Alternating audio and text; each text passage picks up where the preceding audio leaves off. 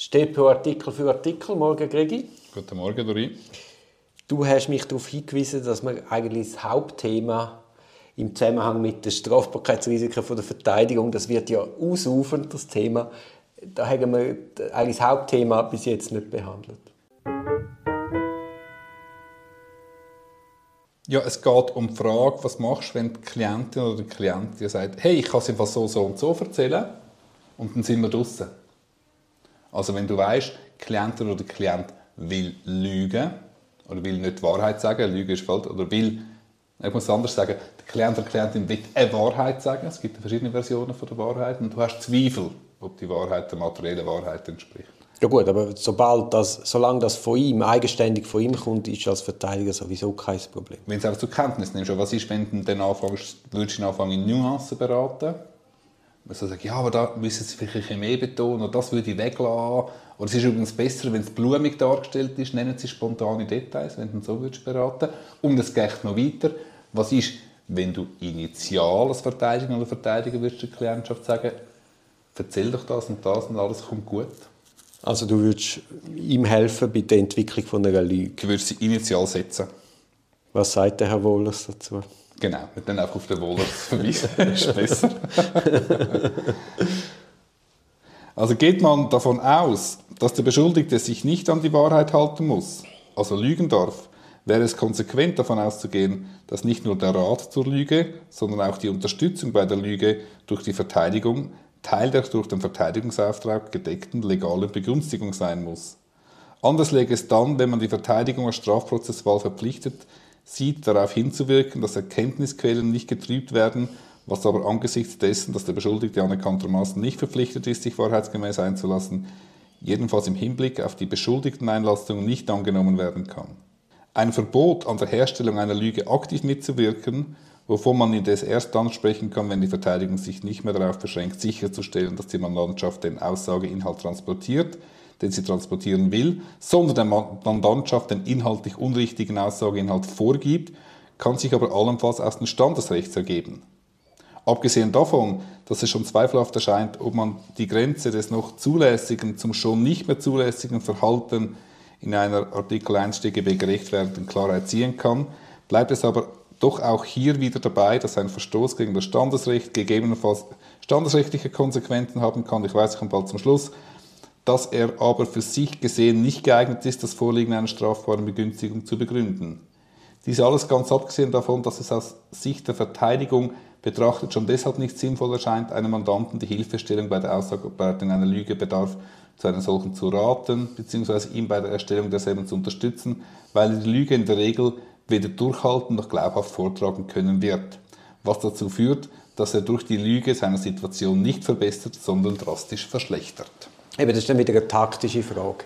Also man hat es ja noch oft, dass der Klient irgendetwas erzählt und du stellst dann Fragen und tust ihm dann dialektisch dadurch zu verstehen geben, oder er kommt selber dann zur Erkenntnis, dass so das, was er erzählen will, nicht verhebt.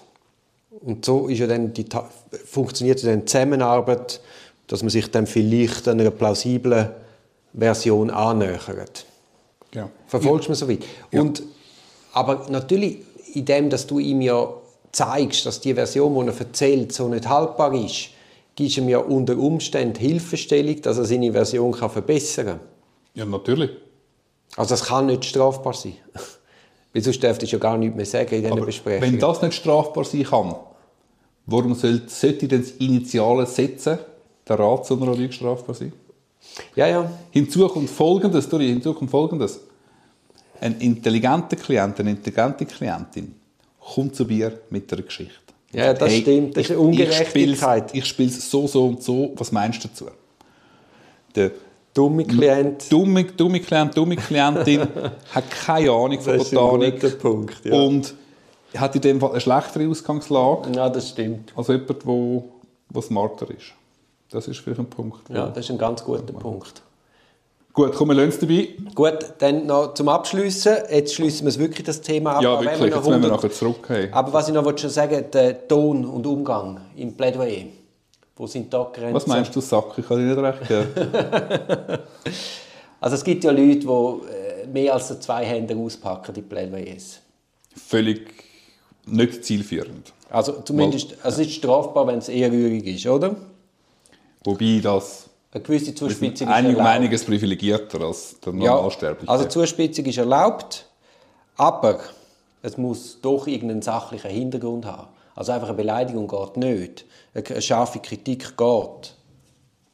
Oder? Bist du bei mir? Absolut, ja, ja. Und dann ist auch noch wichtig, ich meine, scharfe Kritik im Rahmen von einem Plädoyer ist nochmal etwas anderes als in den Medien. Also es sind andere Grenzen. Absolut. Dann braucht es einen inneren, inneren sachlichen Zusammenhang zu der, zu der Verteidigung an sich. Also du musst etwas geltend machen. Du kannst nicht einfach nur beleidigend sein. Also die Inhal es muss mit einer inhaltlichen Kri- Kritik verbunden sein. Bin ich auch bei dir. Gut.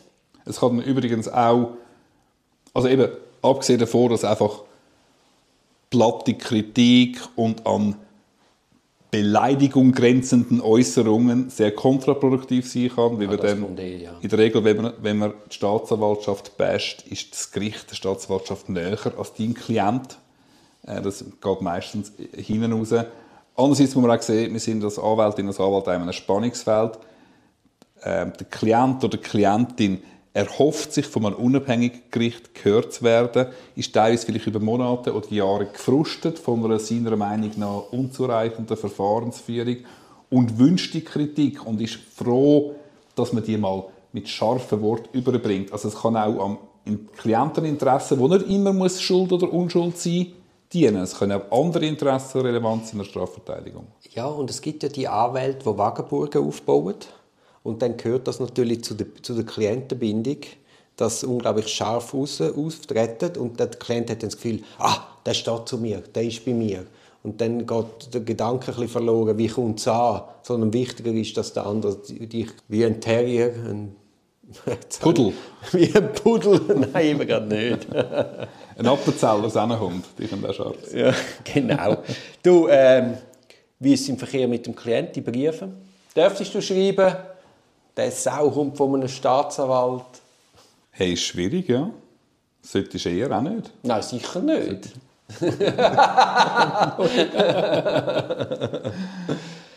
also, was ist das Fazit? Wir haben einen gefährlichen Beruf, oder? Wir haben einen gefährlichen Beruf. Ja. Man ist als Strafverteidiger gut beraten, wenn man sich die relevanten Straftatbestände mal genauer anschaut und nicht aus einem Verteidigungseifer raus. Weißt, ich glaube, gerade so als junger Anwalt, Klienten haben ja dann schon unglaubliche Anforderungen und du brauchst dann einmal schon Rückgrat, um zu sagen, nein, das, das geht jetzt zu weit, das mache ich nicht. Da hast du recht. Ja. Also nicht nur wir haben einen gefährlichen Beruf. Ich denke, es wäre manchmal spannend, mal ein Innenleben von der Staatsanwältin und einem Staatsanwalt gesehen. Die haben mit dem Amtsgeheimnis gekämpft. Die werden teilweise ihnen vorgeworfen, sie seien nötigend unterwegs. Oder auch die sind im. Schaufenster. Begünstigung. Begünstigung, wenn sie einstellen oder schnell einstellen. Das ist also auch nicht einfach. Auch die sind exponiert. Es ist super spannend, es wäre ein super spannender Podcast, Gregi Münch, aber unser Podcast ist DPO Artikel für Artikel. jetzt, jetzt schließen wir, glaube ich, das, Gut. oder? Kommen wir zurück auf die DPO nächstes Mal. Wir kommen ja zum vierten Titel von der StPO nächstes Mal, zu den Beweismitteln, zu den allgemeinen Bestimmungen im ersten Kapitel und zum ersten Abschnitt Beweiserhebung und Beweisverwertbarkeit. 139 fortfolgende. Haben wir dort etwas zu sagen? Jetzt wird es spannend, Dori.